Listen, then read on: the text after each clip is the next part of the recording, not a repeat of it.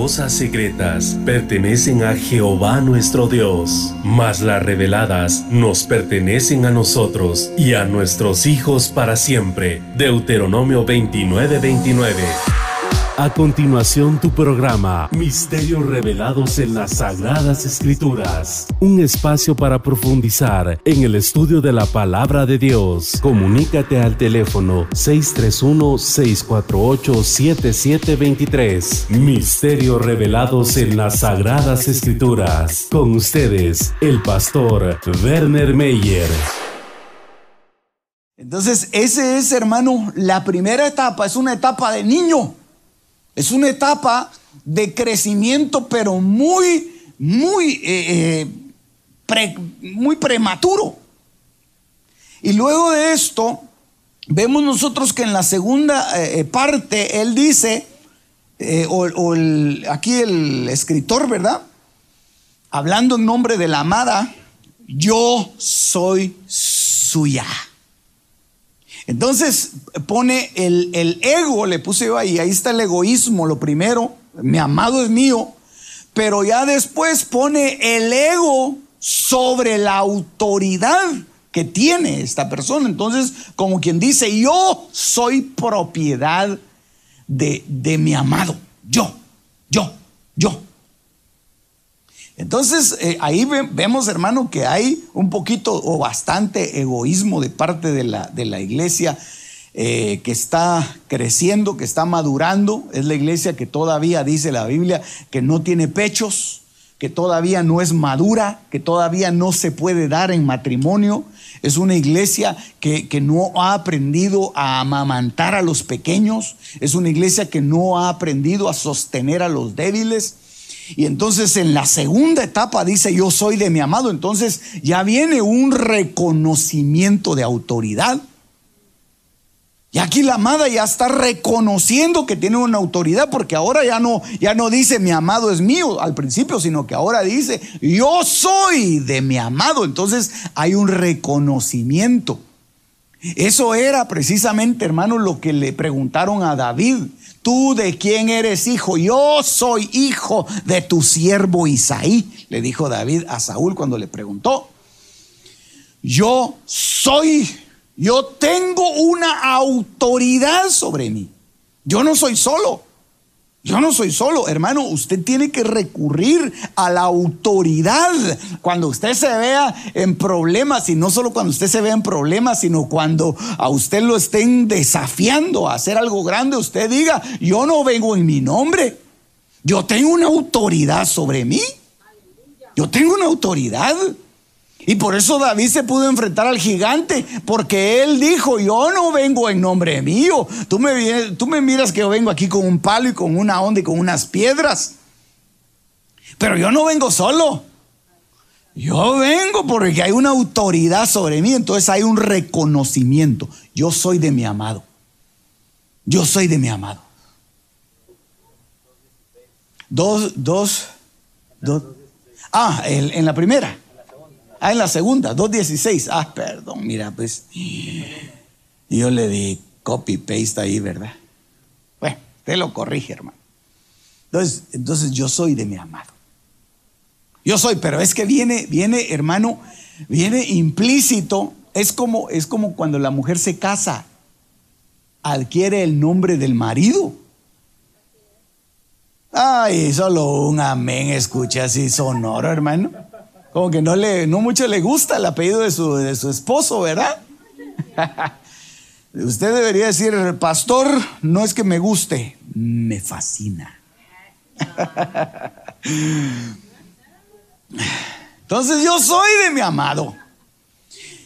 Y mi amado es mío.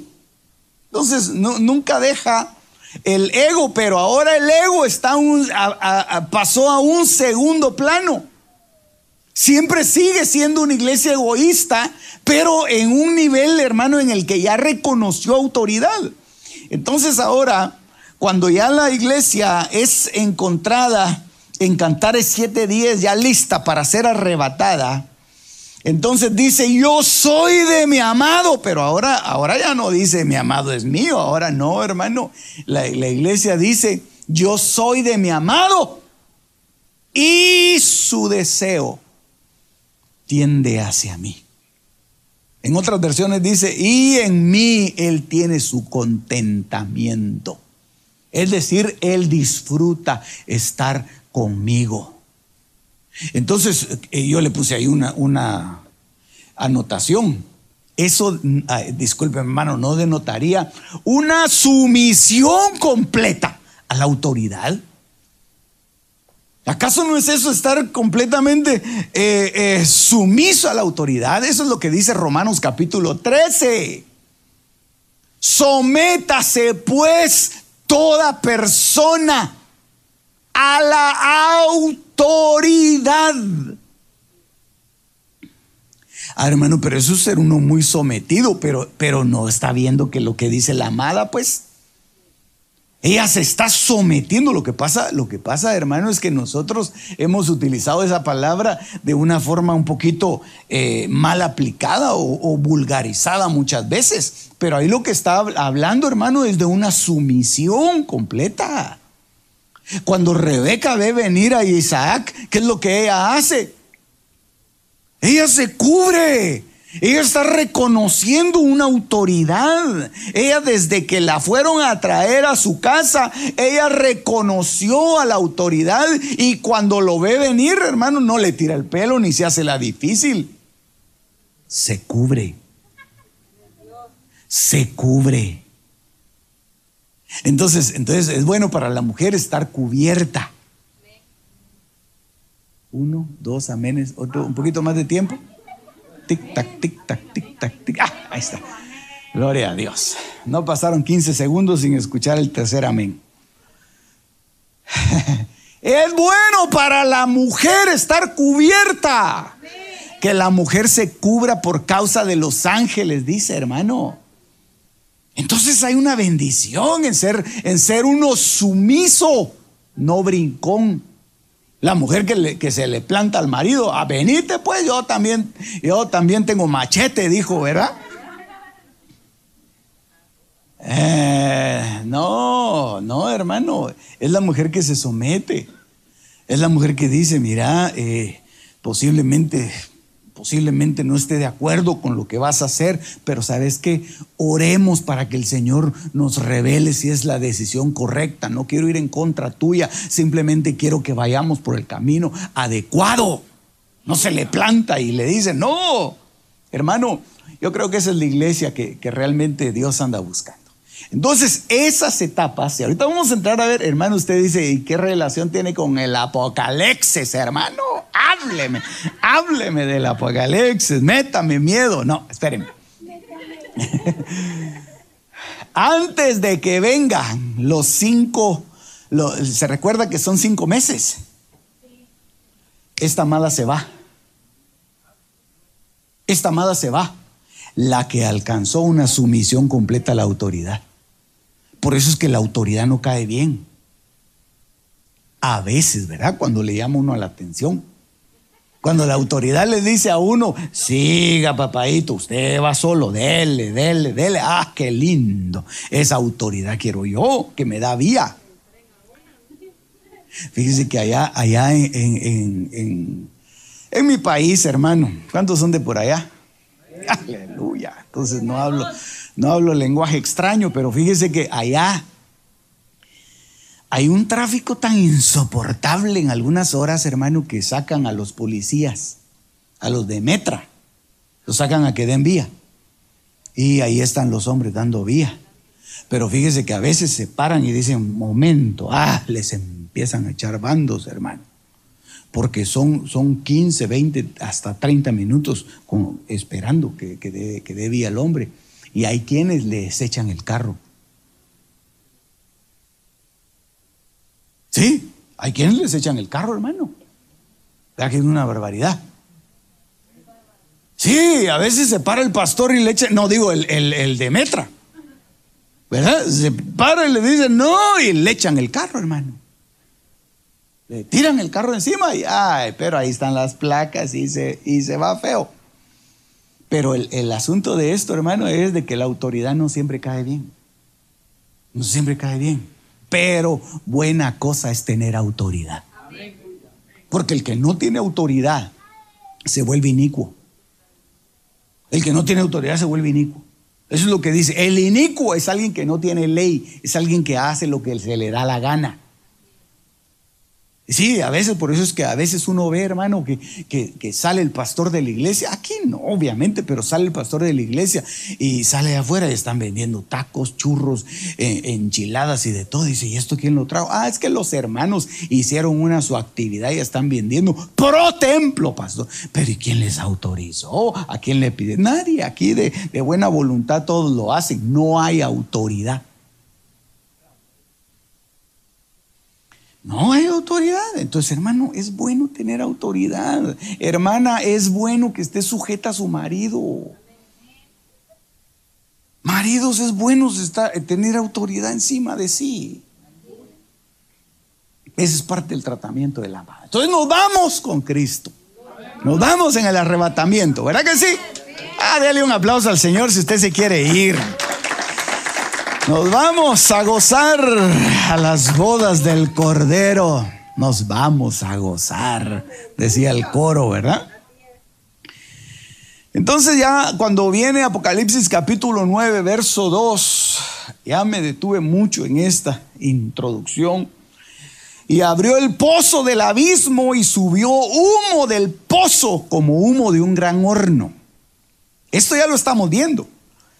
Y se oscureció el sol y el aire por el humo del pozo. Y esto, hermano, esto es algo terrible porque nosotros estamos viendo cómo está llegando el mundo a una etapa de oscuridad en medio de la luz, una oscuridad espantosa.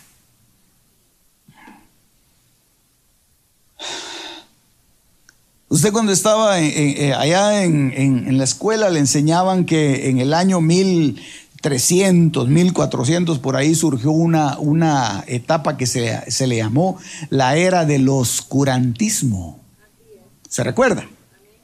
Ok, entonces la era del, del oscurantismo, ¿cómo usted se la imagina?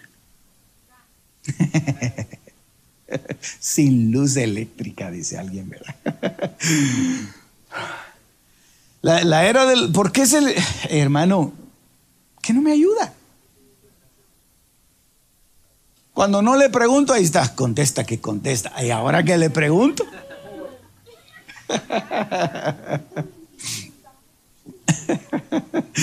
¿Cómo es para usted la era del oscurantismo?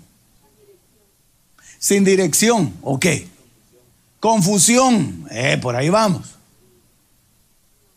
Sin autoridad, ¿Qué se le imagina a usted algo oscuro? Un desorden, caos, peligro, rebeldía. No se le temor,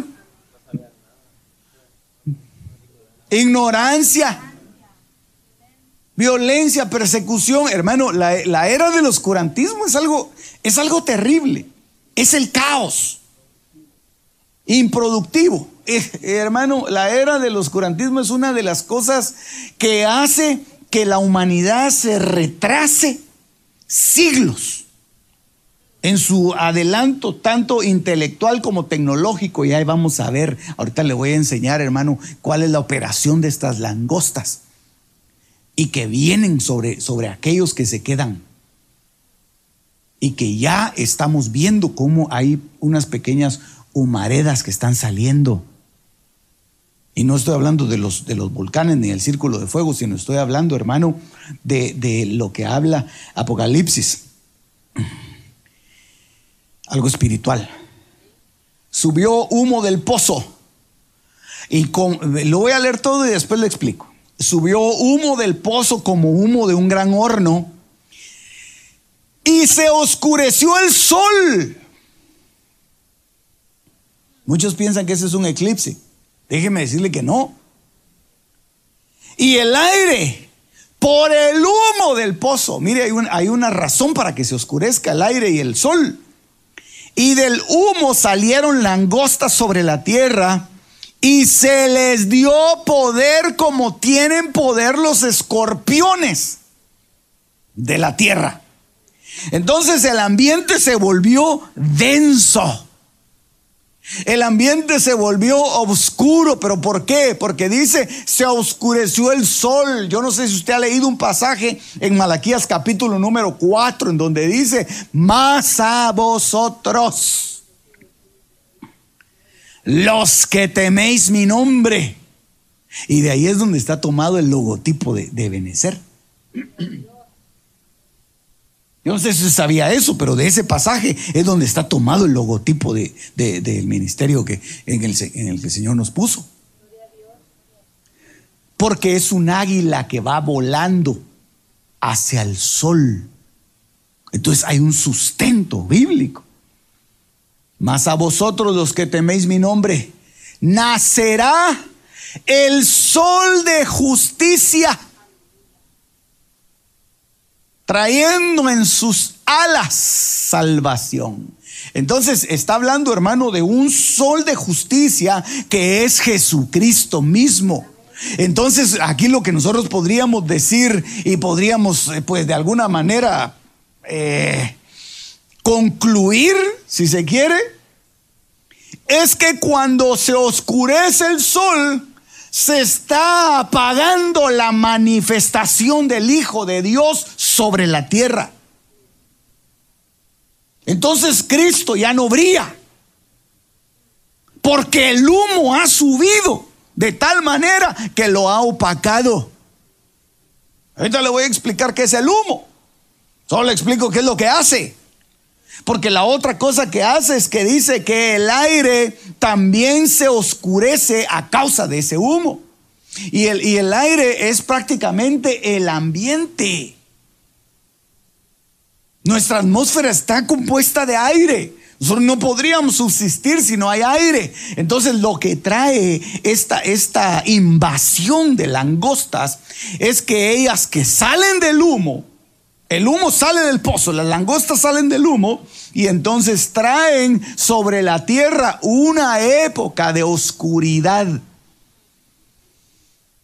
que viene señalada por todas las cosas que usted dijo. Caos, confusión, ignorancia. Eh, me gustó lo que dijo el hermano, que se, que se detiene el, el avance. Porque es una época de, de mucha oscuridad aunque haya luz eléctrica, aunque hayan bombillas LED, laser, lo que usted quiera, hermano, pero hay oscuridad en el mundo. Hay oscuridad. ¿Por qué? Porque la luz que ilumina el, el mundo es la luz de Cristo. Eso es lo que ilumina. Y, por eso es que nosotros de alguna manera, hermano, podemos eh, respirar y podemos tener un poquito de tranquilidad y en nuestro ambiente podemos estar, eh, hermano, tal vez si usted quiere en nuestra casa, tal vez algo eh, estrecha o espaciosa, como sea, pero puede tener paz, puede tener tranquilidad. ¿Por qué? Porque hay un ambiente en donde todavía Cristo está reinando donde todavía Cristo se está manifestando, pero viene una época de oscuridad. Ah, viene una época bien fuerte, hermano. Va, sigamos aquí, pues, ya que si no, no me cree. Y el número de los ejércitos de los jinetes, esto lo analizamos la vez pasada, 200 millones. Yo hice un número. Así vi en visión los caballos y a sus jinetes, los cuales tenían corazas de fuego, de zafiro, de azufre. Las cabezas de los caballos eran como cabezas de leones y de su boca salían fuego, humo y azufre. Entonces, una de las armas que tenían estos, estos caballos y estos elementos era su boca. Entonces había un humo que estaba saliendo del pozo y había un humo que estaba saliendo de la boca de estos seres. Por estas tres plagas, dice el verso 18, fue muerta la tercera parte de los hombres por el fuego, el humo y el azufre que salía de su boca. Pues el poder de los caballos, oiga, Es que en la palabra, hermano, no hay repeticiones vanas. Pues el poder de los caballos estaba en su boca y en sus colas. Porque sus colas, oh Padre Santo, porque sus colas, semejantes a serpientes, tenían cabezas y con ellas. Ah, pero usted tiene su Biblia ahí o no? Ah, siga leyendo porque aquí eso es importante. Tenían cabezas y con ellas dañaban. Ah, hermano, entonces mire pues, entonces si hay, si hay ahí una, una señal de que va a venir un ataque a través de la boca de estos seres, por eso es que ahí en el, en el diseño ese que, yo le pongo ahí en la pantalla, aparece un, un dinosaurio, dijo aquel, ¿verdad? Pero no es un dinosaurio, ¿qué es esto? Es un dragón, dragón un, un dragón, dijo, ¿verdad? Así, con una bocona, hermano. Porque una de las cosas que va a pasar en este tiempo es que van a haber muchas bocas pero no bocas que alimentar, sino que bocas que van a empezar a decir cosas.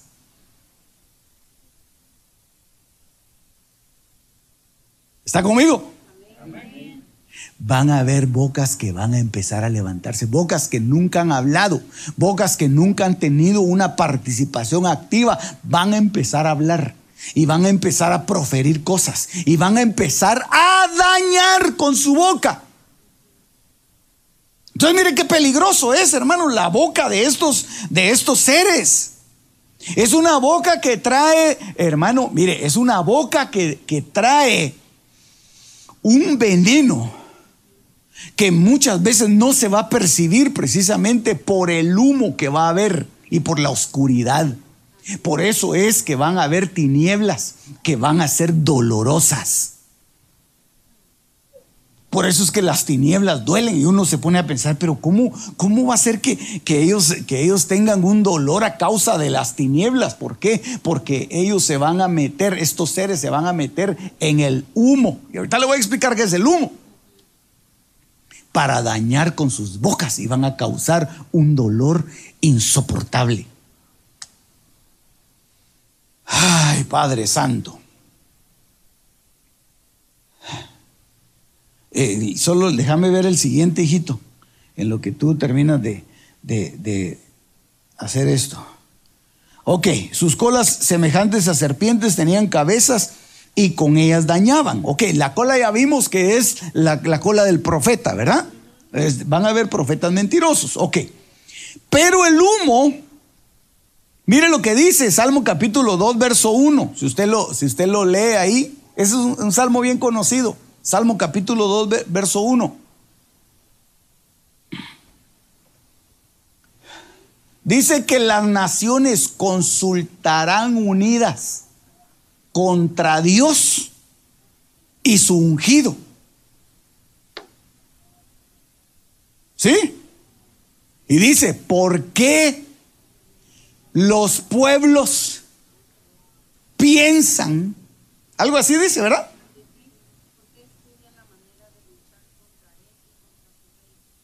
No, pero leamos en la, versión de las Américas o en la versión del año 60. ¿Por qué se amotinan las gentes? Los pueblos piensan cosas vanas. Pero ¿qué más dice? Consultarán contra Jehová. Sí. Eso. Ok, ok. Ok, perfecto. Entonces, ese es el verso 1. Pero fíjese que saben qué se basa eso. Esa consulta que ellos están haciendo. Se basa precisamente en que ellos empezaron a pensar cosas vanas.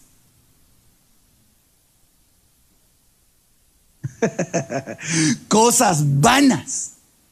Entonces el humo que sale en Apocalipsis capítulo 9 representan las cosas vanas. Las cosas sin... ¿Por qué? Porque el humo es así. El humo, hermano, de alguna manera, yo no sé si usted ha estado alguna vez en, en algún, en algún incendio. Ahí quedó, ¿verdad? Ah, gloria a Dios. Yo no sé si usted ha estado alguna vez en algún, en algún incendio, pero hay gente que se muere no por las quemaduras, sino por el humo, por la asfixia.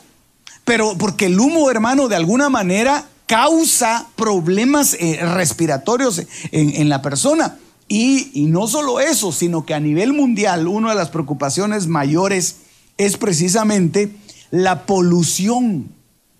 ¿Por qué? Porque dicen que el humo es causante de muchas enfermedades.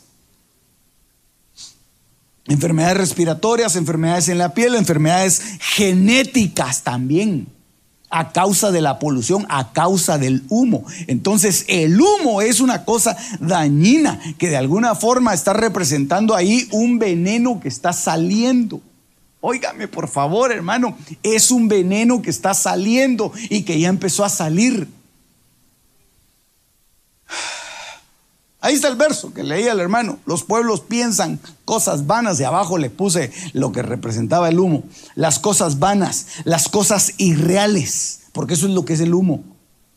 Las cosas pasajeras, un momento está y, otro momento se va. Las ilusiones, las cosas volátiles, las cosas sutiles, las cosas etéreas. ¿Sí está conmigo? Hermano. Entonces, una de las, de las cosas peligrosas que va a empezar a salir, va a empezar a salir humo.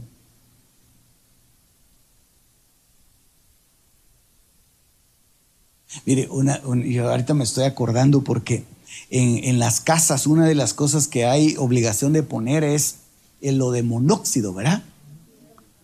¿Por qué? Porque eso no se percibe. Alguien está, alguien está durmiendo, alguien está, está durmiendo o están haciendo alguna actividad ahí dentro de la casa y empieza a haber una fuga de ese tipo de, de humo. pienso yo que es algo volátil, ¿no? Y entonces empieza a respirar en el ambiente y la gente puede morirse, la gente se puede intoxicar, la gente puede empezar, hermano, a, a desvariar. Por eso es que e, ese humo es un humo tan tóxico y este humo que sale de Apocalipsis capítulo 9 es un humo que trae toxicidad sobre la raza humana. Y que ya se está empezando, ya se empezaron a, a encender las alarmas a nivel mundial de monóxido, de ese humo de las langostas. Y las alarmas vienen dadas a través de la voz del ministro que les está diciendo, prepárense. Porque viene un tiempo de angustia. No se vaya a quedar. No vaya a cometer el suicidio de quedarse adentro de este mundo. Cuando empiecen a soltarse los, los humos los vapores.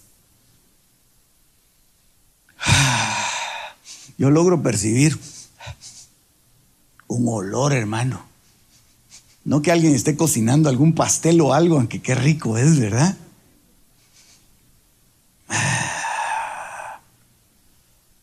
O cuando el vecino se pone a asar una su carne, hermano, ahí. Y uno dice, ese bandido.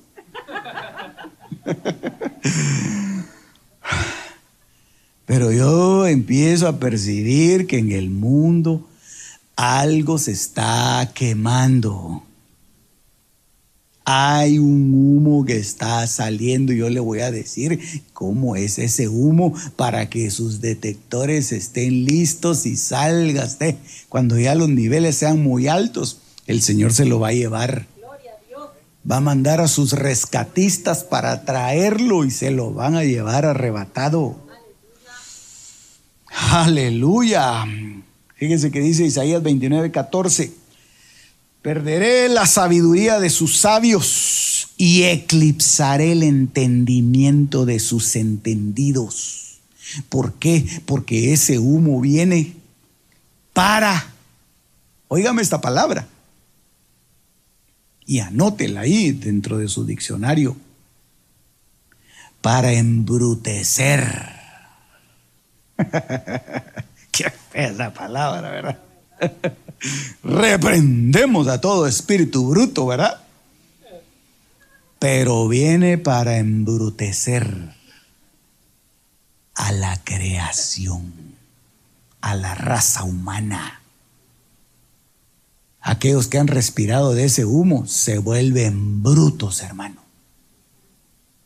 Sí, sí. ¿Sabe como qué? Como aquellos que inhalan. Usted ha visto de esos uh, niños y adultos que, inhalan de esos pegamentos, gasolina y un montón de cosas, hermano. Solventes, los, eh, ¿qué, pasa al final de cuentas? Sus, sus neuronas empiezan a, a morir, a morir, a morir y se vuelven brutos.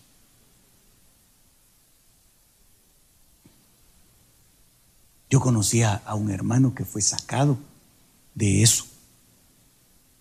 Él sí era bruto, él se quedaba como bruto, tirado, hermano. Él lo, él lo contaba en su testimonio. Y Dios lo rescató. Y cuando Dios lo rescató, lo llevó a la iglesia, hermano y le empezó a dar un, entendimiento sobrenatural en las escrituras. Él era mi maestro de discipulado, hermano. Qué hombre más admirable. Pero y este decía yo, este, este pegamentero, decía yo, ex pegamentero, me decía él. Pero como Dios le daba una sabiduría impresionante, era algo sobrenatural. Es algo sobrenatural. Pero yo le pongo e, este, este ejemplo precisamente, hermano, porque los humos que están saliendo en este mundo van a embrutecer a la gente. Eso no es para nosotros. Diga, eso no es para mí, pastor.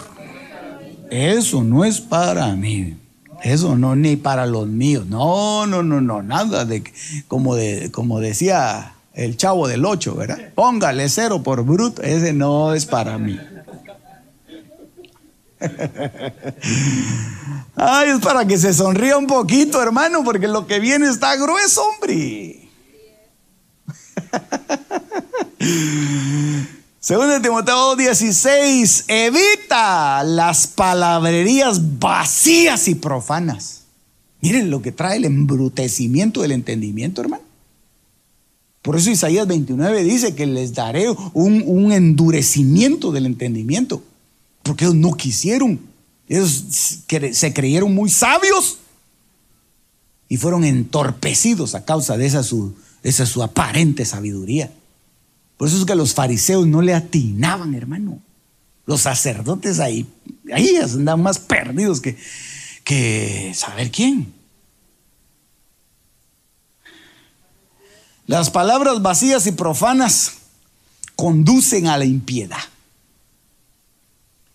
La Biblia al día dice, evita las palabrerías profanas porque los que se dan a ellas se alejan cada vez más de la vida piadosa. Entonces aquellos que, aquellos que se dan a esa palabrería y aquellos, hermano, que les ha entrado el humo en la cabeza, en el sentido espiritual, empiezan a hablar cada tontería, hermano. Cada tontería. Dice uno, pero ¿y este de dónde sacó esa su, esa su enseñanza, esa su doctrina? A veces no es ni, ni fumada, sino que dice, ¿y este rollo que es? Dice uno, ¿verdad? Qué cosa más horrorosa, hermano. Ni siquiera con, con fundamento bíblico. Aléjate. Este es un consejo para nosotros. Aléjate de los que hablan cosas mundanas y tonterías. Hermano, hay gente que se pone a hablar tonterías con, la, con, con otro también.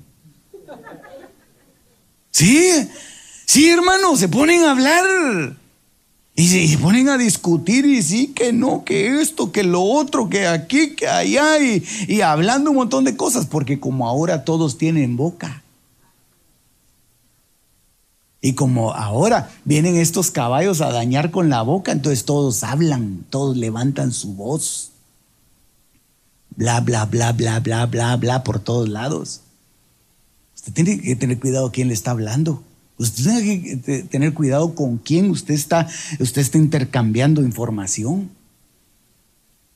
A veces la gente me pregunta, a mí no me molesta que me pregunten, sobre todo aquí en la iglesia, a mí no me molesta que me pregunten, pero de la calle yo los mando con su pastor para que les conteste.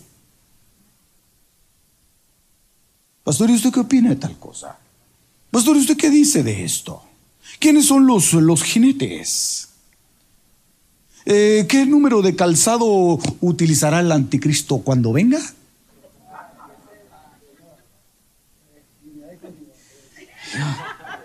¿Y qué sabe uno, va? ¿Qué sabe uno, hermano? Y dice uno, pero, pero eh, yo no puedo asegurarle si, si es de un equipo de otro. Yo no sé.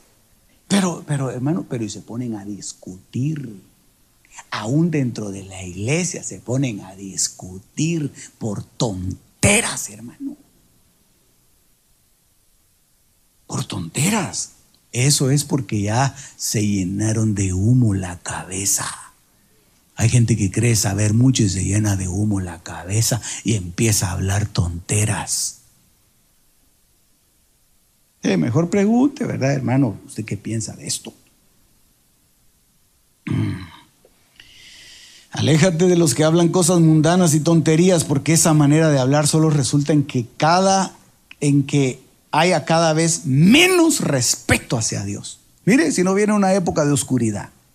Mire si no están opacando la luz de Cristo a causa del humo de las tonterías. Mas evita los discursos profanos y vacíos. El mismo verso, diferentes versiones. Porque los adictos, ahí habla de los adictos. Los adictos a ellos avanzarán más y más en la impiedad. O sea que hay gente que se vuelve adicta a, a esas tonterías y a esos discursos profanos. Y querer buscar discusión en donde no hay. Siempre hay gente que quiere discutir. Miren, una de las cosas que, Dios me permitió hace algún tiempo, hermanos, es estar, es publicar algunos esquemas. Yo publico algunos esquemas. Y ahí lo voy poniendo. Y para los que quieran, yo pongo los que quieran. ¿Verdad? Los que no quieran, pues es cuestión de ellos, ¿verdad? Simplemente que se salgan de la página y que busquen otra cosa. Los que quieran, pero hay algunos que les gusta discutir. Mm, eso no es bíblico. Pero y eso tal cosa. Pero yo, te digo, pero entonces ¿para qué están ahí? ¿Verdad? Mejor que se, un subscribe, creo que se dice, ¿verdad? Y entonces ya tranquilo, pero no vamos a ponernos a discutir sobre eso. Porque eso lo que hace, hermano, es que nos hace entrar en esa esfera de caos y de confusión. En donde por querer uno aclarar un punto, lo oscurece. ¿Verdad? Aleluya. Entonces, mire, aquí yo le traigo un, un dibujo que a usted creo que le va a gustar. Dígame. Aleluya. Elementos de distorsión de la realidad. El humo, mire este comentario que hizo este hombre, me gustó mucho, por eso le puse ahí el pie de imprenta. Eh, este, hombre se llamaba eh, Kaufman, eso lo hizo en el año 1979. Él dijo, el humo simboliza filosofías perversas, teorías falsas, decepciones satánicas, le puso él, él fue más atrevido. Imaginaciones vanas, asunciones humanistas, sistemas religiosos pervertidos o patrones malos de lógica. Y eso tendríamos mucho que hablar, hermano. Porque yo no sé si usted ha visto las noticias, pero el día de ayer encontraron a 301 pedófilos que habían abusado más de 1100 niños, de los que se supo, porque muchos no quisieron testificar. Recuérdense que eso es la punta del iceberg. Entonces, eso es un sistema de depravación que este hombre lo pone como el humo. ok, está bien, está bien. Eso yo se lo pongo ahí para que usted lo analice, pero no, no es mi punto de vista. Yo creo que eso va un poquito más allá. Yo creo que los elementos que en este tiempo están distorsionando la realidad y el humo que está viniendo y que está saliendo de la boca de estos seres perversos es un humo que está corriendo a través de una plataforma que se llama Internet. Y alguien dirá, ay pastor, otra vez va usted a remontar en contra de las redes sociales. Sí, sí, porque yo no quiero que usted caiga en ese humo, ni en esa perversión, ni en ese caos. Mucha gente se ha perdido porque se ha metido a esas cosas. Usted no cree que usted domina el Facebook. No, no, el Facebook lo domina a usted. Ay, no, pastor, qué feo eso que usted dice. Si mi rey es Cristo, que lo dejen una semana sin el Facebook, vamos a ver.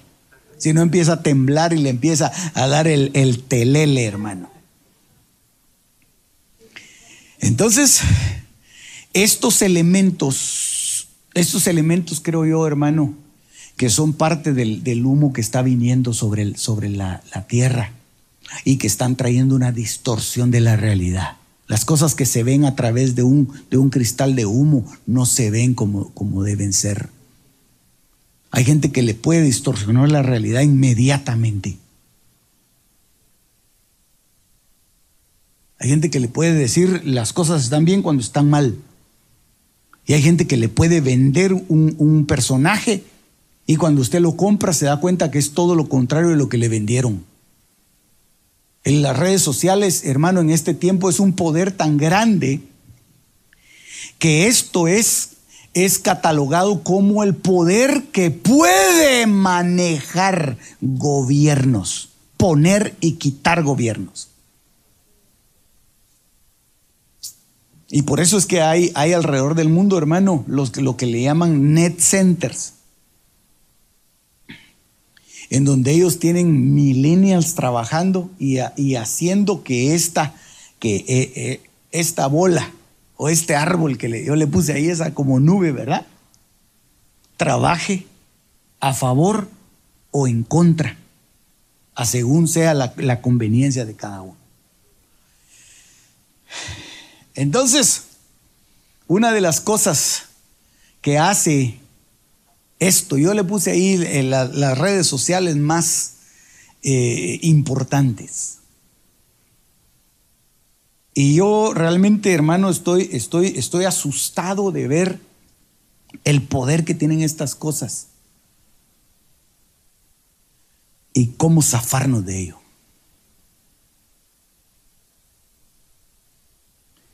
Y creo que es parte de la estrategia que Dios nos tiene que dar. Usted no tiene por qué estar enterado de, todo lo que pasa, hermano, alrededor del mundo. Nosotros éramos felices sin teléfono, hermano. Los que, los que crecimos, y allá, hermano. Tal vez si usted quiere, ¿verdad? Los jovensaurios, dijo alguien, ¿verdad? Alguien dijo así, ¿verdad? Pero, pero lo que usted quiera. Pero estábamos contentos, hermano. No vivíamos afanados. Ahora hay gente que está frustrada porque entra a ver en, su, en su, red social que, otro tiene lo que él no puede tener. Y genera frustración. Yo por eso le doy un, un, consejo, hermano, ya para irnos. Siempre le doy yo consejos, ¿verdad? Yo no sé si usted lo sigue, espero que sí en el nombre de Jesús. Pero no me cansaré de dárselos. No publique todo lo que usted hace. Porque va a generar, en otros va a generar frustración. El que uno publique cosas. Entonces genera en otro un, sentimiento. Entonces, mire, ese sentimiento, eh, pongámoslo al revés. alguien tal vez publicó algo que a usted le causó frustración. Dice, este, este, no puede, este no puede hacer eso, no se puede ir de viaje, un crucero alrededor del mundo. Si yo lo conocí, que era un don nadie, y ahora publica fotos de que anda por aquí, que anda por allá, que anda por... Tal vez eso lo generó en usted. Entonces, eso, eso es, hermano, eso es un elemento de distorsión de la realidad, porque entonces viene una frustración al corazón, viene una necesidad de reconocimiento y viene, hermano, un proceso en el cual uno puede ser desorientado a causa del humo de estos caballos y de estos, de estos seres que sale de la boca, que sale de la boca. Entonces yo, yo, yo sigo con este consejo.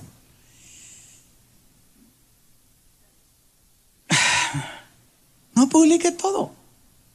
Eh, nosotros tenemos una galería ahí de fotos, hermano, de nuestra iglesia. Pues nuestra. Es nuestra. ¿Por qué le vamos a carburar a otros? Dígame, ¿por qué? Hermanos, si nosotros empezamos con eso, el Señor nos los va a quitar inmediatamente. Para que se dejen de mate, se los voy a quitar. ¡Pau! Y se lo doy a este que está de último. ¿Y qué? Yo soy el jefe. ¿Y qué vamos a hacer entonces?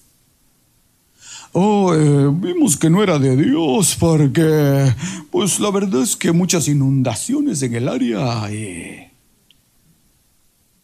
Frustración.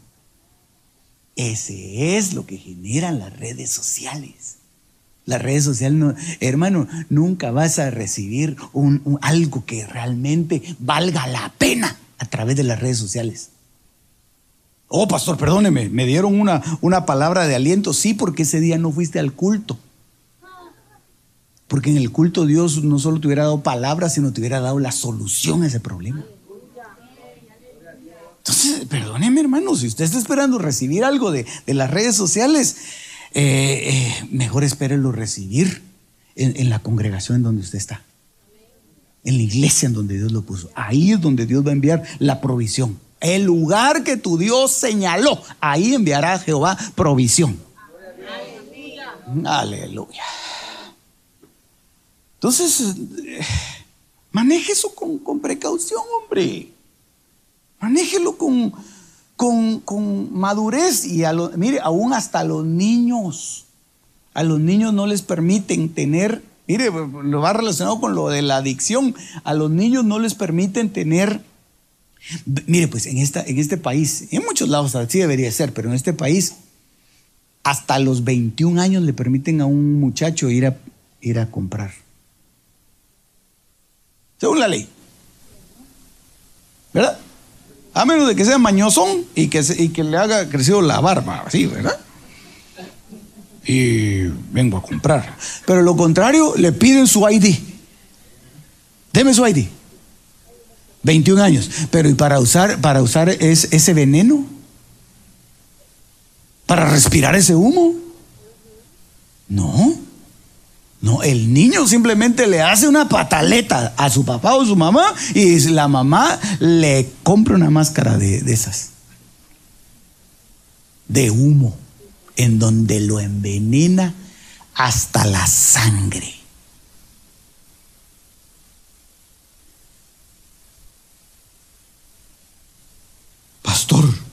Mi hijo ya no quiere venir al culto. Fíjese que está amarrado a, ese, a ese problema. ¿Y cuánto le costó al patojo eso? Yo se lo compré. Es que pobrecito, se aburre en la casa. Pues dígale que no, no sea así. ¿Verdad? Que no use tanto esa cosa. Hermano, hermano, discúlpeme, es que por eso, por eso al principio yo, yo, yo lo agarré así bien contento a usted, porque ahorita lo quería agarrar así, hermano. Y decirle la cura de realidad.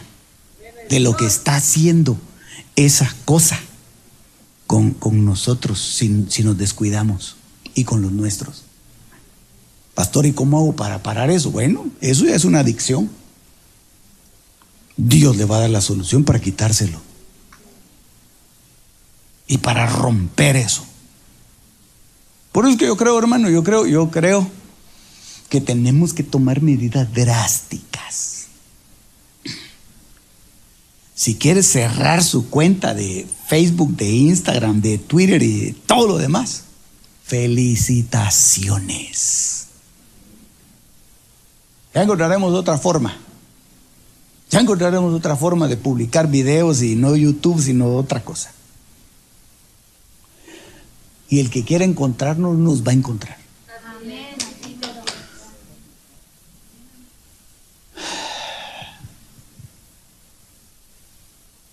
Pastor, ¿y usted por qué no sube sus videos a YouTube? Ya le he dicho, ¿por qué muchas veces? ¿Por qué no hace eh, streaming online? Si es bien fácil. Si yo sé que es fácil. Pero por algo el Señor nos ha detenido, hermano.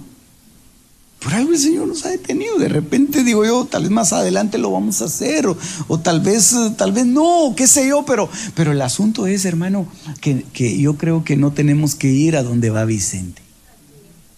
Tenemos que ir a donde Dios nos lleve. Tenemos que ir a donde Dios nos lleve. A unos les da la visión de estar ahí, gloria a Dios. Dios los bendiga y que mucha gente se salve, se convierta, que aprenda y que sea y que, y que se desarrollen y que hagan la obra de esa forma. Pero la visión no es la misma para todos. Bueno, ayuda también esto, ¿verdad? Porque esto, esto estaba leyendo yo que este asunto de las redes sociales es como una, como una hormona que le llaman dopamina, que es una, una eh, eh, hormona que produce placer, de la felicidad, de la alegría, ¿verdad? Estar ahí. Y, por eso es que los, los, estos, estos, esta gente que hace este tipo de situaciones, lo que, lo que provocan es que la gente se vuelva adicta a través de pequeñas dosis. Pequeñas dosis. Entonces saben cuándo dárselas. Mire, esa es una de las cosas que yo, yo no sabía. Y entonces alguien publica algo, una foto donde están cantando el Happy Birthday, ¿verdad?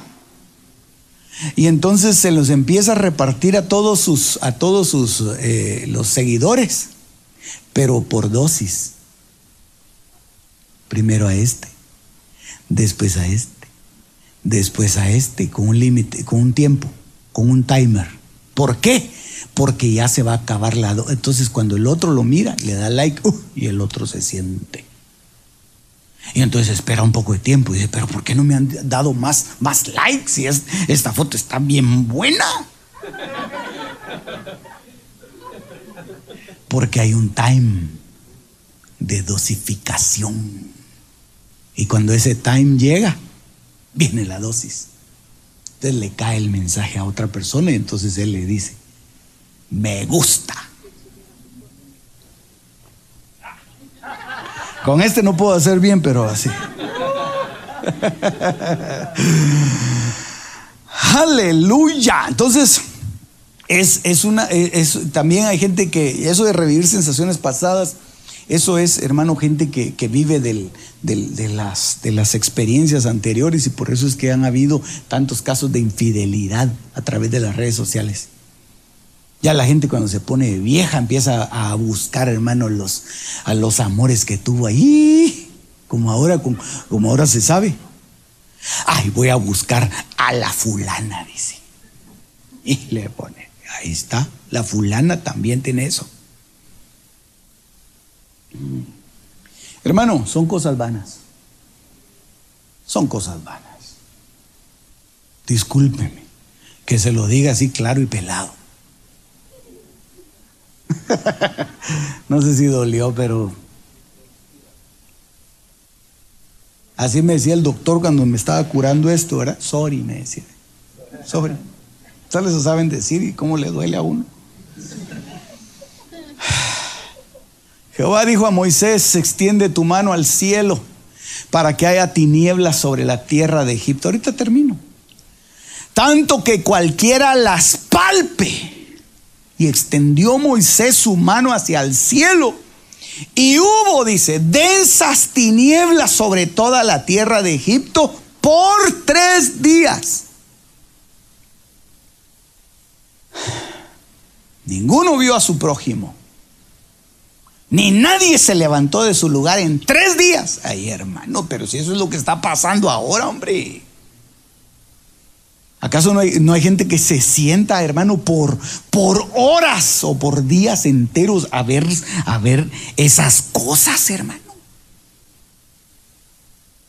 Estaba leyendo, lástima que ya no terminé de leerlo, fue hace rato, un artículo en donde dice que, si alguien lo leyó, que me ayude, pero dice que, que estaban creando una especie de parque pero no era, era, un parque así como Disney o algo así, en donde, en donde las atracciones no eran juegos, ni, ni la montaña rusa, ni la rueda de Chicago, ni las tacitas que dan vueltas, no, sino que el atractivo ahí era que habían bancas en donde la gente solo llegaba a ver su teléfono.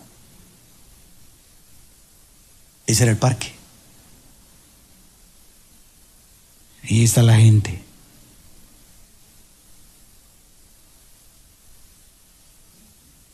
¿Qué tanto ven?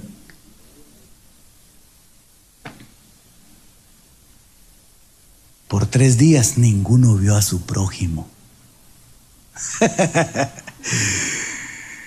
Qué cosa más terrible, hermano. No saber que la mujer se fue al salón de belleza. Esa es una catástrofe. Ah.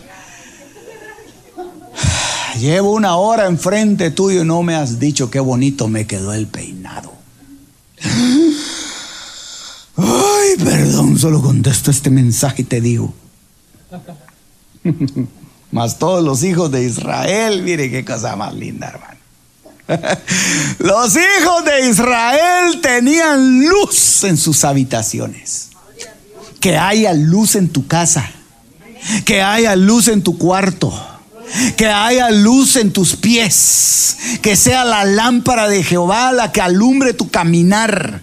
Que no tropieces. Ese es mi deseo, que tú vivas a la luz de Jehová, al aire fresco que Dios creó, para que tú te deleites en ese ambiente tan precioso. Aleluya.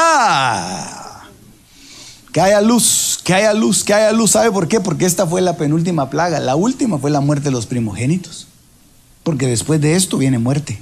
Después de esto, ah, ya no le dibujé aquí, ¿verdad? Pero ese se lo imagina. Vienen los 150 días. Bueno, y aquí ya nos tocaría ver el ángel con el librito. Esa es otra cosa. Pero eso lo vamos a ver otro día, no se me asuste, hermano, ya se me asustó suficiente, ¿verdad? Ay, bendito Dios. ¿Cuántos le dan gloria a Dios todavía? Todavía no se ha enojado con el predicador, ¿verdad? Póngase de pie entonces, vamos a hacer una oración. Aleluya. Démosle gloria a Dios, hermano. Démosle gloria a Dios. Levante ahí sus manos. Las cosas secretas pertenecen a Jehová nuestro Dios, mas las reveladas nos pertenecen a nosotros y a nuestros hijos para siempre. Deuteronomio 29:29. Este fue tu programa Misterios Revelados en las Sagradas Escrituras. Te esperamos en el próximo de la serie con el pastor Werner Meyer. Comunícate al teléfono 631-648-7723.